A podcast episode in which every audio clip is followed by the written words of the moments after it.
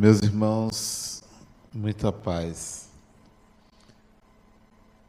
Há muitos anos atrás, quando começamos a Fundação Lar Harmonia, em 1994, nos reuníamos num barracão de madeira de 3 metros por 10 metros.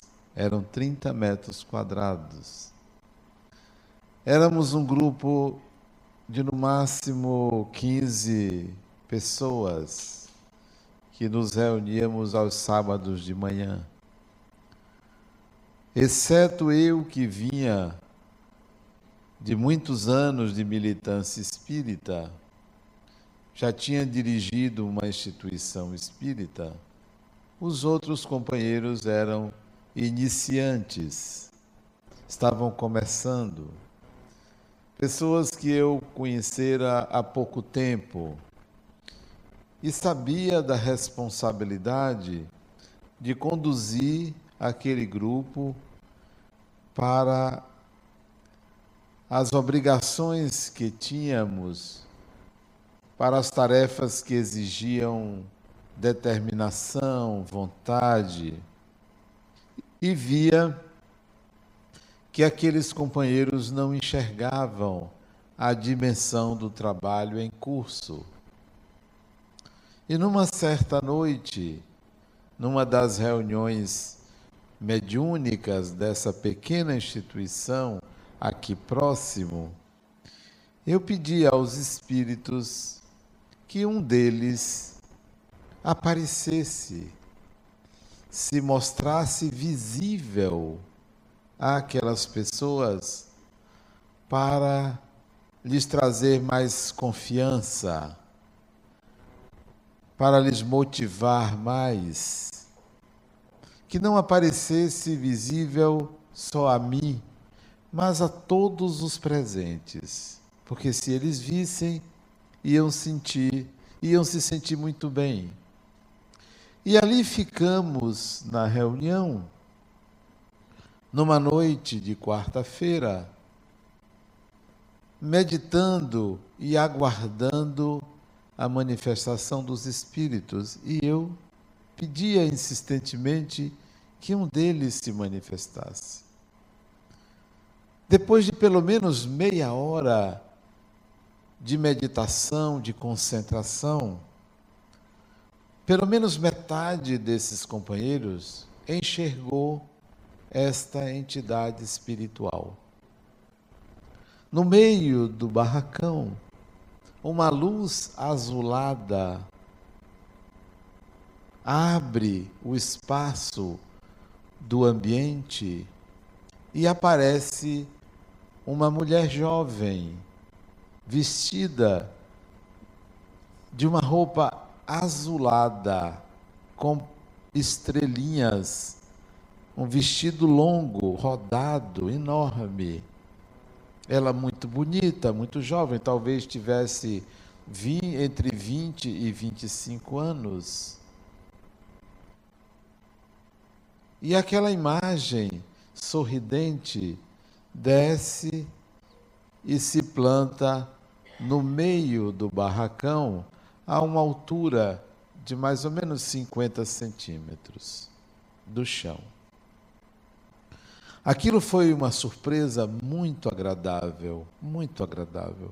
Não só eu vi, ela se mostrou visível a pelo menos metade daquelas pessoas.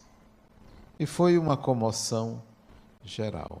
A visão durou pelo menos uns três a quatro minutos e desapareceu. Comentamos em seguida a esta aparição e um dos médiuns presentes deu uma comunicação mediúnica oriunda desta entidade espiritual. E ela contou a história dela e a preocupação que ela estava tendo. Ela contou que ela faleceu muito jovem, era uma enfermeira ou uma assistente de enfermagem num hospital, numa região próxima entre a Alemanha e a Áustria, no começo do século passado, ou daquele século, e que falecera jovem cuidando de doentes, não tivera oportunidade de se casar, não tivera filhos e faleceu de uma doença típica do hospital em que ela atendia, que ela gostava de fazer aquilo. Gostava de curar as pessoas, de cuidar das pessoas. Era uma enfermeira nata, mas desencarnou. No mundo espiritual, ela se associou a um grupo de espíritos cuidadores de doentes. E ela soube então que ia reencarnar no final do século passado, agora, que ela ia reencarnar. E que ela manifestou para o grupo a preocupação dela porque ia reencarnar. E ela ficou, de um lado, feliz, do outro lado, preocupada. Ela ia reencarnar, estava no planejamento reencarnatório dela ter uma família, ter casar e ter filhos. Um espírito a quem ela se afeiçoou muito já havia reencarnado, iria conhecê-la e ambos iam constituir família, ter filhos. E ela estava preocupada por causa da tendência dela a ajudar as pessoas, a cuidar das pessoas. E será que essa encarnação iria desviar este objetivo dela, esta vontade dela? Será que o casamento iria atrapalhar a realização dela como pessoa? Quem seria esse marido depois que reencarnasse? Ela o conhecia desencarnado, mas após reencarnar, será que movido pela época, pela cidade onde iriam nascer, ele não atrapalharia os planos dela de ser enfermeira ou de ser médica, de cuidar das pessoas, ela manifestou esta preocupação. Chegou até a chorar ao pensar que reencarnando em condições favoráveis, poderia se ligar ao conforto, que ela não estava acostumada ao conforto ao prazer, a uma vida muito fácil, promovida por um marido que fosse provedor, que não a deixasse trabalhar. Estas eram as preocupações dela. Recentemente, aqui, há cerca de um mês atrás, esse espírito apareceu de novo. Depois de 22 anos, ele apareceu de novo. Com a mesma aparência. A essa altura já encarnado, mas espíritos encarnados aparecem em reuniões? Aparecem. Basta que o corpo esteja dormindo, o espírito pode aparecer. Não importa a idade, se criança, se adulto, se idoso. Se ela reencarnou em seguida, hoje seria uma jovem de 20 anos, 18, 19, 20 anos. E ela apareceu com a mesma imagem, a mesma roupa, tão alegre quanto aquela época. Provavelmente ainda não se consociou. A mulher é bonita quando não é casada. Quando é casada, ela fica mais bonita, né? Então, ela apareceu da mesma forma. Nada disse num dos nossos trabalhos aqui, é, referentes à reunião mediúnica de terça-feira. Qual é o sentido disso? Será que os apelos do mundo atrapalham a nossa realização interior? Será que um companheiro, uma companheira pode desviar o curso da nossa vida?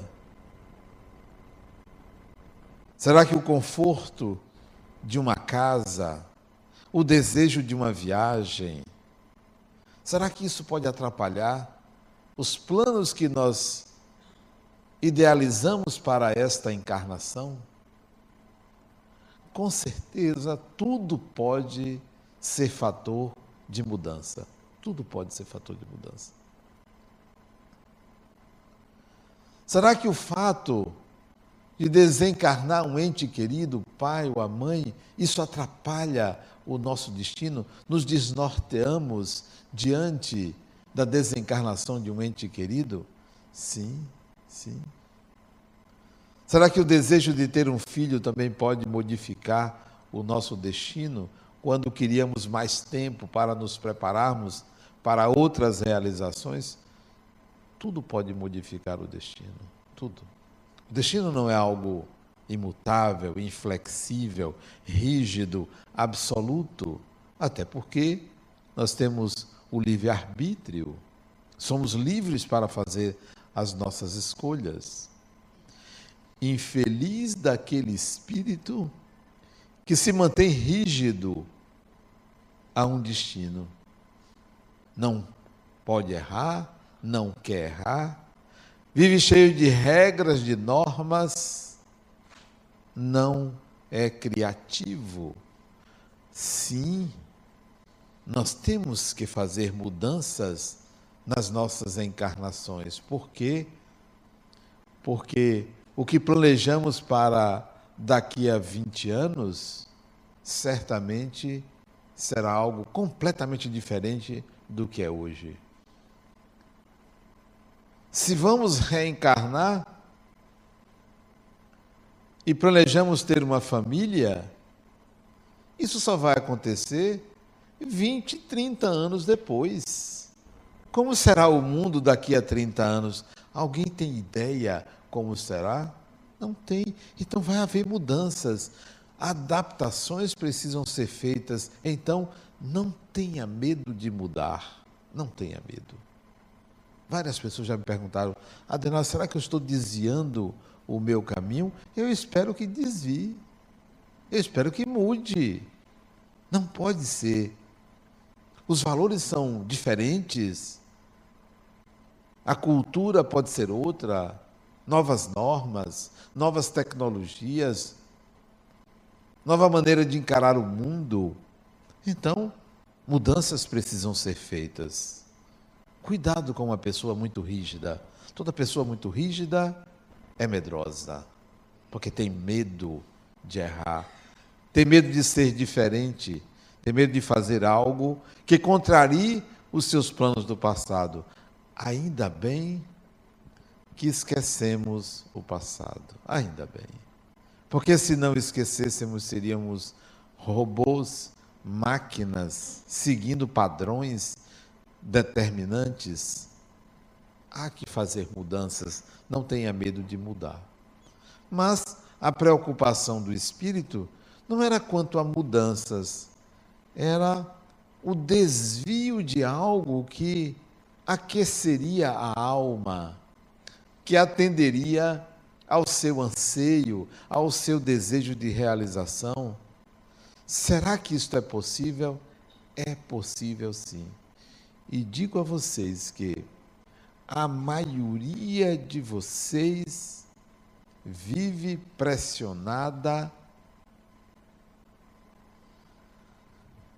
por normas rígidas que impedem a realização interior, que impedem você se manifestar na sua essência, de realizar aquilo que vocês gostariam de fazer, mas tem que obedecer regras e normas, tem que seguir padrões.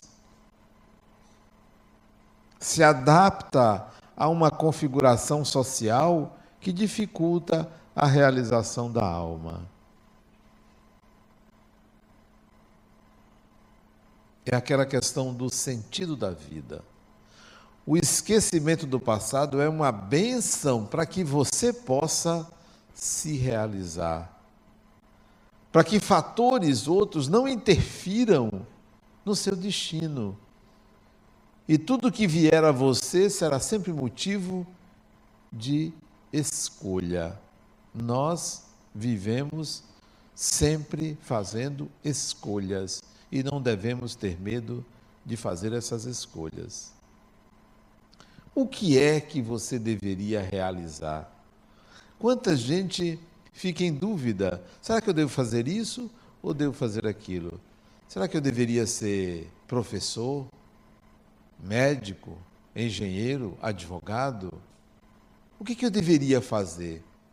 Pode ter certeza que a profissão é secundária. É secundária. A profissão. A questão é como você vai fazer aquilo. É o como. É o como. Porque você pode ser um excelente professor, muito bom professor, mas não se realizar. Pode ser muito bom advogado, mas não se realizar. É como você faz. Porque se você se realiza, qualquer profissão vale a pena. Qualquer profissão. Quando um adolescente me procura para me perguntar o que, que eu devo fazer, faça qualquer coisa. Pegue três papéis com três nomes, jogue para cima, pegue um e faça aquele. Pode fazer. Pode fazer. Ah, mas se eu não gostar, aí você vai para o segundo papelzinho. Se não gostar, vai para o terceiro. Se não gostar, aí você precisa de um terapeuta, você precisa de ajuda. Mas pode fazer qualquer coisa. Você tem o direito de fazer escolhas diferentes. Não precisa. Aos 17, 18 anos você está querendo uma coisa rígida. Não. Deixe para você fazer suas escolhas é, mais bem definidas mais tarde. Faça uma profissão. Escolha uma coisa. Dentre três, a que melhor lhe agrada. Não, não crie a paranoia de que você tem que seguir uma determinada profissão. O esquecimento do passado é exatamente para você não se bitolar numa única profissão. Imagine um espírito que, numa encarnação como esta criatura, foi cuidava de doente. Na encarnação seguinte, cuidando de doente. Na encarnação seguinte, cuidando de doente. Não tem quem aguente. Adoece. A pessoa vai adoecer toda encarnação a mesma coisa? Que tal variar? É igual a você. Mesmo uma encarnação você casa com a mesma pessoa. Encarnação seguinte, a gente vai se encontrar de novo com a mesma pessoa. Terceira encarnação com a mesma pessoa. Não aguenta. Tem que variar. Né? Tem que variar. Fulano, vá por aqui que eu vou por ali. A gente se encontra depois. Né? Vamos dar um tempo. Porque se o amor se o amor existe entre duas pessoas, não importa se a pessoa vai ter uma experiência com outra. Ah, mas e se eu perder a pessoa? É porque ela amou o outro mais do que você. Vá conhecer outra pessoa, porque a vida dois é uma experiência e não uma finalidade. É uma forma de viver. É, uma pessoa pode ser feliz você está com outra pessoa. É uma forma de viver. E não existe ninguém determinado a reencarnar ao lado de ninguém que não pode se afastar. Então, pode promover mudanças. O esquecimento do passado é para isso, é para que você possa fazer escolhas. Esse espírito se realizaria com aquela tendência de cuidar do outro. Provavelmente vai tender para a área de saúde, ou para assistência social, ou para alguma coisa que ela tenha que cuidar de pessoas. Mas vamos dizer que encontre um marido que não a deixe trabalhar. Ainda tem isso, sabiam? Pleno século XXI, tem pessoas que fazem isso com os maridos. É? Tem mulheres que fazem isso com os maridos. Arranja um marido que proíbe ela de trabalhar. Olha que mulher, como é que ela faz isso com um homem? É, ela deixa que ele seja assim. Olha que pessoa má. Como é que ela faz isso com um homem? Só pode ser uma pessoa ruim. Não pensem que eu estou brincando, não, porque o poder emana de quem consente. O poder emana de quem consente. Se um homem manda numa mulher, ela que permite isto. Ela que aceita isso. Ela que não tem capacidade de mudar isto. Então, se ele é responsável por isso, por ser ditador, ela é que alimenta. Ambos são doentes. Então, a preocupação do espírito era essa. É possível? É.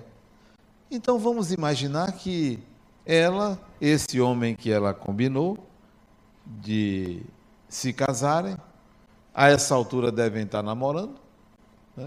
ou não. Hoje você namora 10, 20 antes de escolher um. Pode ser que não, pode ser que sim. Imagine se esse homem se revela alguém que a limite que dificulte a vida é, profissional dela, ou que tem uma profissão que tem que mudar de cidade e ela vai acompanhando ele. Ainda tem isso. Mulheres que aceitam isso. Espera aí. Então eu que tenho que estar reboque de você? Só porque você passou num concurso tal, você tem que mudar de cidade. Eu também tenho que ir. E se fosse eu, você iria? O homem não iria, mas ela vai, porque ela se submete a isto.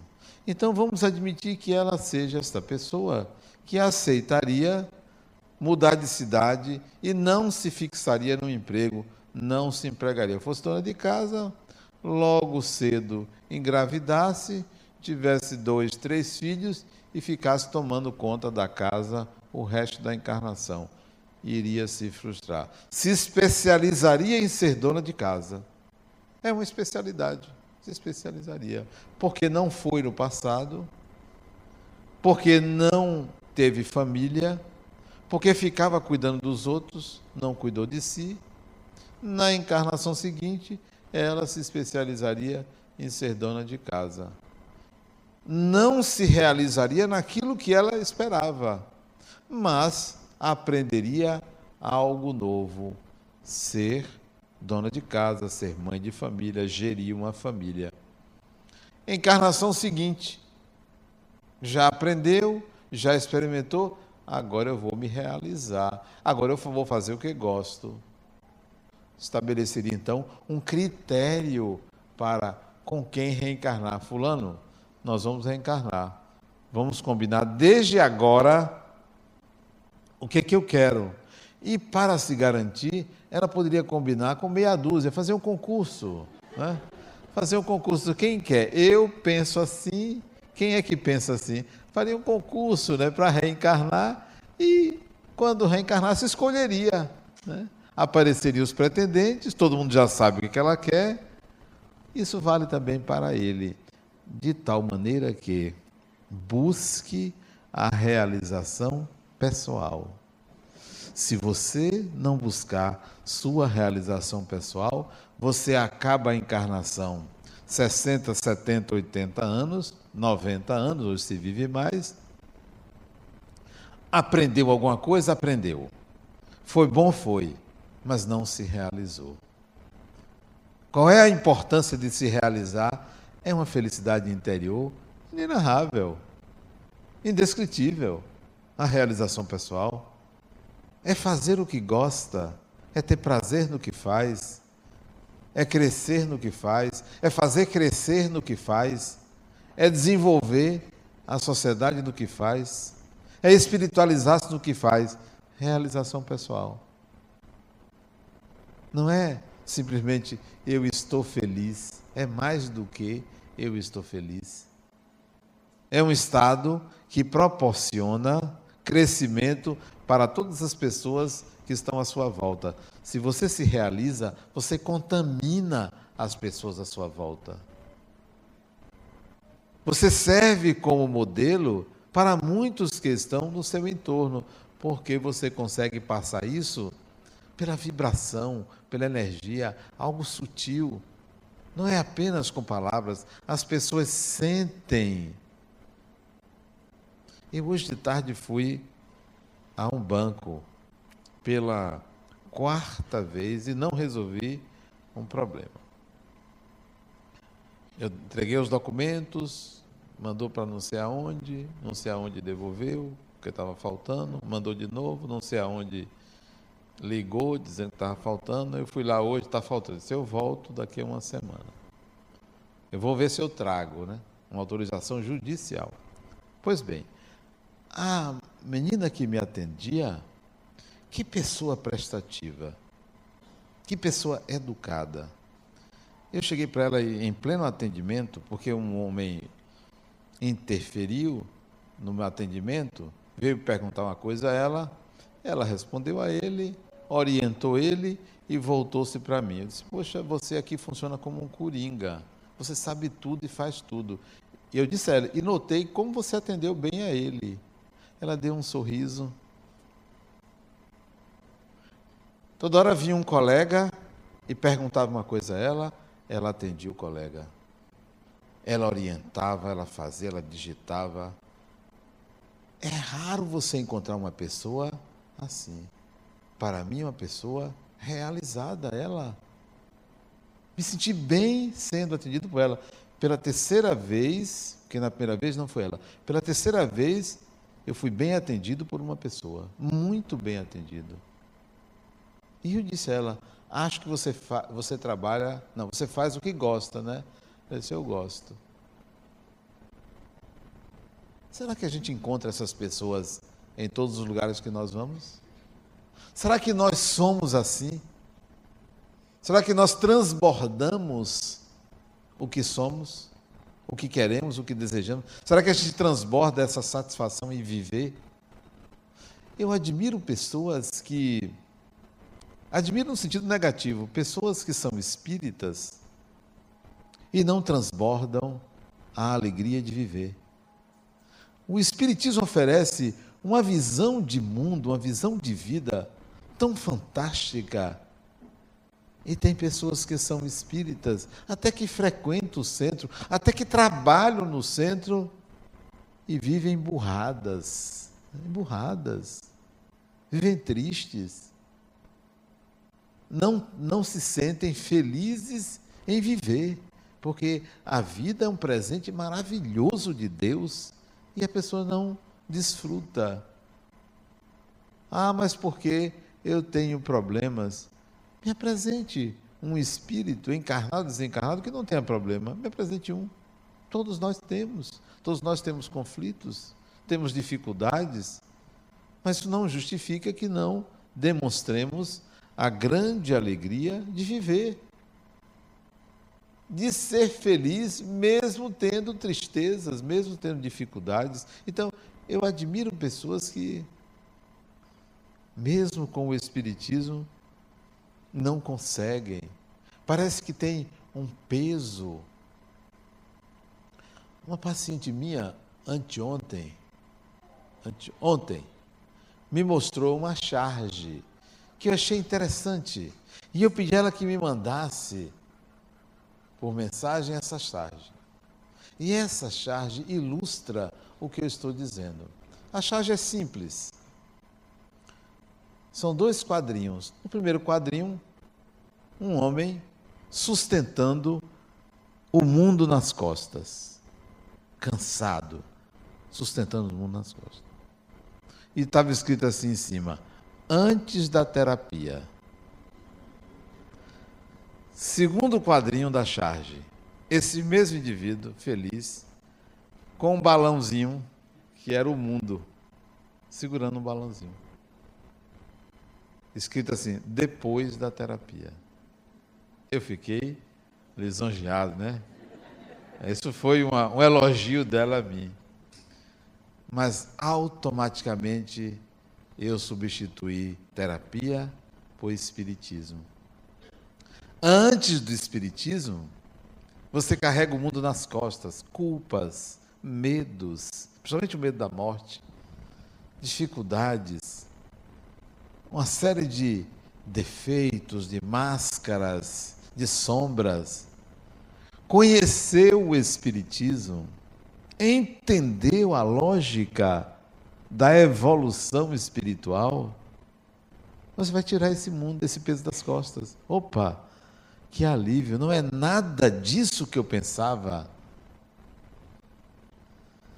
E se você não anda com um balãozinho do lado, meus pesos, você não entendeu o que é o Espiritismo, porque o Espiritismo é para tirar esse peso das costas e você transformar esse mundo que você carrega num balãozinho, em algo leve. O Espírito é necessariamente alguém leve, que as coisas devem ser vistas de uma forma muito simples, muito tranquila. Quantas pessoas fazem? Não é tempestade num copo d'água, não, numa gota d'água, uma tsunami, uma gota d'água. Ah, porque minha mãe me disse uma coisa quando eu tinha não sei quantos anos, eu nunca esqueci. Pior para você. Pior para você. Porque ela disse uma coisa, você foi um marco na sua vida como algo negativo contra aquela pessoa. Uma pessoa nunca é uma fala, um dia, uma roupa, uma atitude. Nunca é. Uma pessoa é um conjunto. Mas nós rotulamos, fazemos um recorte ou um corte da pessoa e achamos que ela é aquilo ali. É de fato aquilo que nós estamos enxergando. Então, não deveríamos pensar assim. O Espiritismo é uma doutrina que liberta a consciência.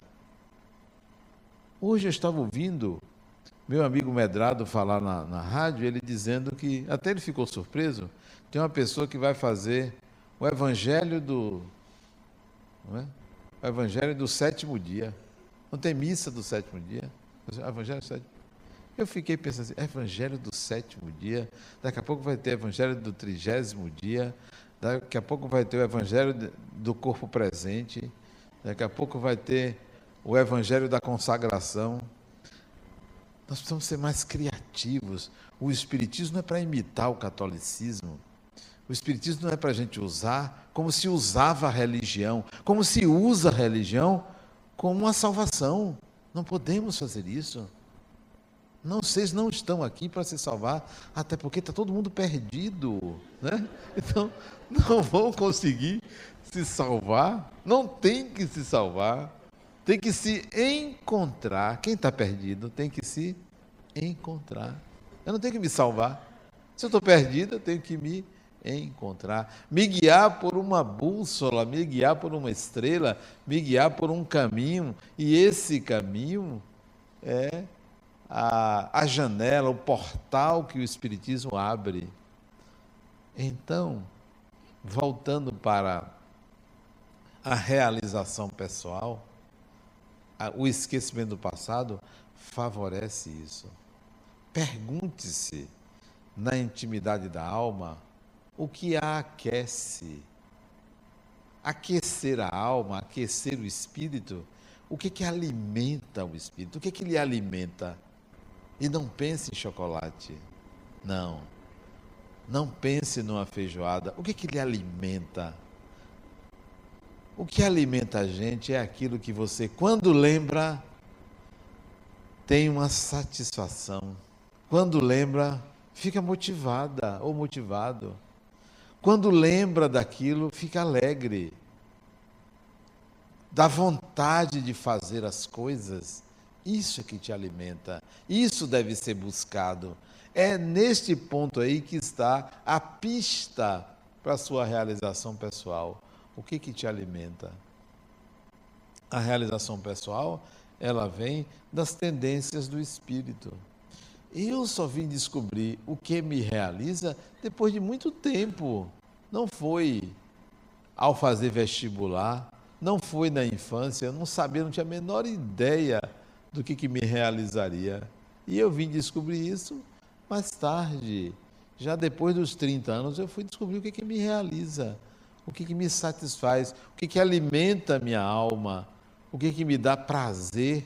Lá no fundo, prazer estritamente pessoal, mas que tem uma consequência social muito grande. Então você precisa descobrir isso, o que ele realiza. E isso aí você nunca vai perder. É isso que Jesus vai chamar de o reino dos céus, está dentro de você. É exatamente isso daí.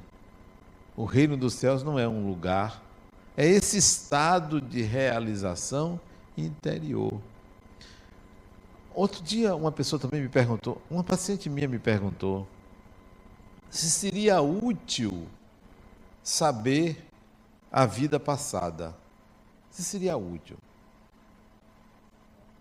E se seria útil, por que, que a gente não lembra? E eu confirmei com ela, sim, seria muito útil saber da vida passada. Muito útil. Muito útil. Agora, será que nós estamos preparados para isto? Será que você está preparada para saber da sua vida passada? Imagine se você fosse este espírito que era enfermeira lá na região da Áustria, da Alemanha, e reencarnasse agora e adiante arranjasse um marido ogro, tem um marido ogro, né? Troglodita, que a manietasse. O que é que você faria se você soubesse que você foi aquilo, aquela pessoa que foi solteira e que não gostaria que fazer ter uma família prejudicasse seus interesses. Provavelmente você se afastaria deste marido ogro, iria atrás de um outro, de um outro, de um outro, de um outro. A lembrança do passado, ela é tênue, ela é sutil, ela é na forma de tendência, para que o espírito não seguir exclusivamente pelo passado. Eu nem falo de você reencarnar ao lado do inimigo, que é coisa rara. Reencarnar ao lado do inimigo. É mais como você reencarnar ao lado de amigos e entes queridos. Reencarna do lado do inimigo quem tem inimigo. É reencarna ao lado do inimigo. Nem todos temos inimigos do passado. Então, não pense que aquela pessoa que você tem dificuldade de comunicação em casa, irmão, irmã, marido, mulher, foram inimigos do passado. Aliás, seria muito crueldade você ter um inimigo e voltar e casar com ele. Já pensou? Né? Porque, até porque casar com uma pessoa certamente é lidar com opostos. Já é algo a ser trabalhado. E você ainda ser inimigo da pessoa, ninguém aguenta. É mais fácil inimigos é, reencarnarem, é, ou irmãos, quando isto é possível, ou então colegas de trabalho, né? parentes mais distantes que você tem dificuldade de, de aceitar, de contactar, de conversar, tem raiva gratuita da pessoa. Não, marido e mulher. Então veja, o esquecimento do passado é necessário para que você tenha liberdade de escolha. Mas não se preocupe em ter de encontrar a pessoa que você combinou. Imagine, essa mulher combinou com aquele espírito. E se não encontrar ele? E se ele se engraçar por outra? E se ela se engraçar por outro? Pegue. Não perca a oportunidade. Mais vale um pássaro na mão do que dois voando. Não fique esperando para depois. Pegue aquele que está ali. Se você já tem, cuide bem. Guarde bem. Não ache que você vai encontrar, que é melhor largar esse que você vai encontrar adiante. Não, fique com esse ou com essa, mesmo que ela seja uma sapa ou ele seja um sapo. Fique, trate bem, né? do que você ficar na expectativa, não. Será que meu amor está por aí? Não está, não está. Ela já está com outro, ou ele já está com outra, não está. Porque quando o Espírito quer, ele localiza. Eu me lembro de Platão. Platão e Aristóteles. Platão era um senhor, dono de uma escola. Aristóteles sai de lá do norte e vai até, jovem, e vai até a escola de Platão e desbanca ele. Desbanca. Quando o espírito quer, quando ele tem esta competência, ele vai no Hades, ele vai no céu, mas ele encontra. Então, se há alguém para você, vai lhe encontrar mas não espere. Não espere. Tem outros que acham que está do outro lado, está desencarnado. Esses são os esperançosos. Esperança é a última que morre. Vocês sabem que a caixa de Pandora, que é, Zeus fez, solicitou a Epimeteu que fizesse, a caixa de Pandora, botou todos os males do mundo ali, né? Pandora abriu a caixa. Todos os males do mundo estavam dentro da caixa. Só ficou a esperança. É um mal. É um mal e é um bem. A esperança é o mal quando você fica esperando. A esperança é um bem quando você atua para realizar, quando você vai em busca, quando você é ativo naquilo que você deseja. Mas se você ficar esperando, pode ter certeza que você vai perder o trem da história. Portanto, o esquecimento do passado é uma benção, porque se você lembrasse, poderia ser difícil. Mas tem pessoas que lembram, e é útil para a pessoa, é muito útil quando ela sabe manejar essas informações. Quando essas informações não atrapalham a convivência, a relação. Sei de algumas pessoas que estão reencarnados ao meu lado o que vivemos no passado. Sei, tenho plena consciência, sei exatamente que tipo de relação nós tivemos, mas isso não atrapalha a relação atual não atrapalha. As nossas relações, elas têm uma função, e eu não vou deixar que a função do passado atrapalhe a função do presente. Não vou deixar. Porque a função do presente precisa ser vivida e extraída dela o melhor. Então, se hoje eu tenho um irmão que no passado foi, por exemplo, meu marido e eu uma mulher, e hoje é meu irmão, somos homens, aquela relação do passado não vai interferir na relação do presente, porque aquilo era uma configuração de uma encarnação. Era um personagem que eu vivi. Estou dando como hipótese. Então, a relação do presente é uma relação de irmandade. É meu irmão. O sentimento de hoje está sendo construído em cima do sentimento do passado. O sentimento de hoje a ser construído é o sentimento de irmão e não de marido e mulher. E vice-versa. Se no passado fomos irmãos e hoje somos marido e mulher, o sentimento de hoje vai ser construído em cima do sentimento anterior. Fomos irmãos. Se fomos inimigos e hoje somos irmãos, em cima do sentimento de inimizade, eu vou construir um sentimento de amizade. Então, é preciso você saber manejar as relações do passado no presente. São novas relações. É, são os mesmos espíritos, novas relações. Daí, lembrar-se do passado é preciso manejar muito bem.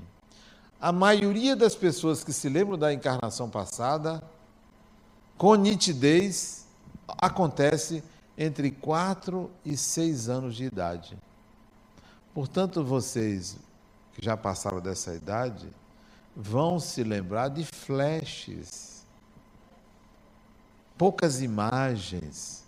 Eu acho, será que? Isso não é lembrança do passado. Entre 4 e 6 anos de idade, você vai encontrar a criança se lembrando com detalhes, datas, nomes. Detalhes. Como agora recentemente, uma, numa palestra que eu fui fazer numa cidade aqui fora de Salvador, e uma mulher veio me dizer que desde criança ela chama o irmão dela de outro nome. De outro nome. E o nome que ela chama pegou na família. Todo mundo chama ele com o apelido que ela colocou. Apelido não, com o nome que ela colocou. Assim, ele foi registrado como Paulo e ela chama ele de Fernando. E todo mundo só chama ele de Fernando. Porque ela chama.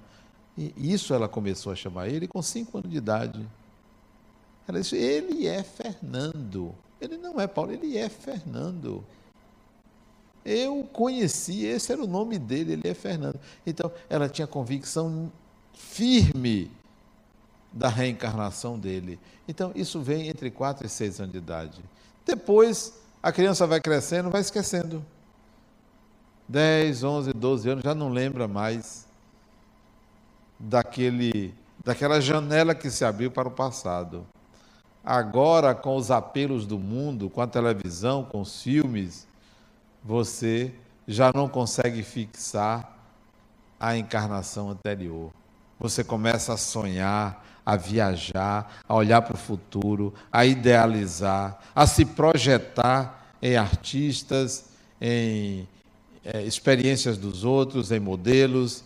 Você perde um pouco o olhar sobre você mesmo. Perde um pouco. Porque você está tão envolvido com o mundo externo que você não consegue olhar para dentro de você. Por isso que Jung dizia: quem olha para fora sonha. Quem olha para dentro, acorda. Então, se você quer acordar, olhe para dentro de você e você vai encontrar uma personalidade que é muito melhor do que vocês imaginam. Muito melhor. Nós, nós criamos uma cultura de que somos pecadores. Criamos uma cultura de que somos pessoas ruins. O espírito que você é é muito melhor da imagem, do que a imagem que vocês fazem de vocês. Olhe para dentro que vocês vão encontrar essa maravilha que é o ser humano, que é o espírito que você é. Muita paz.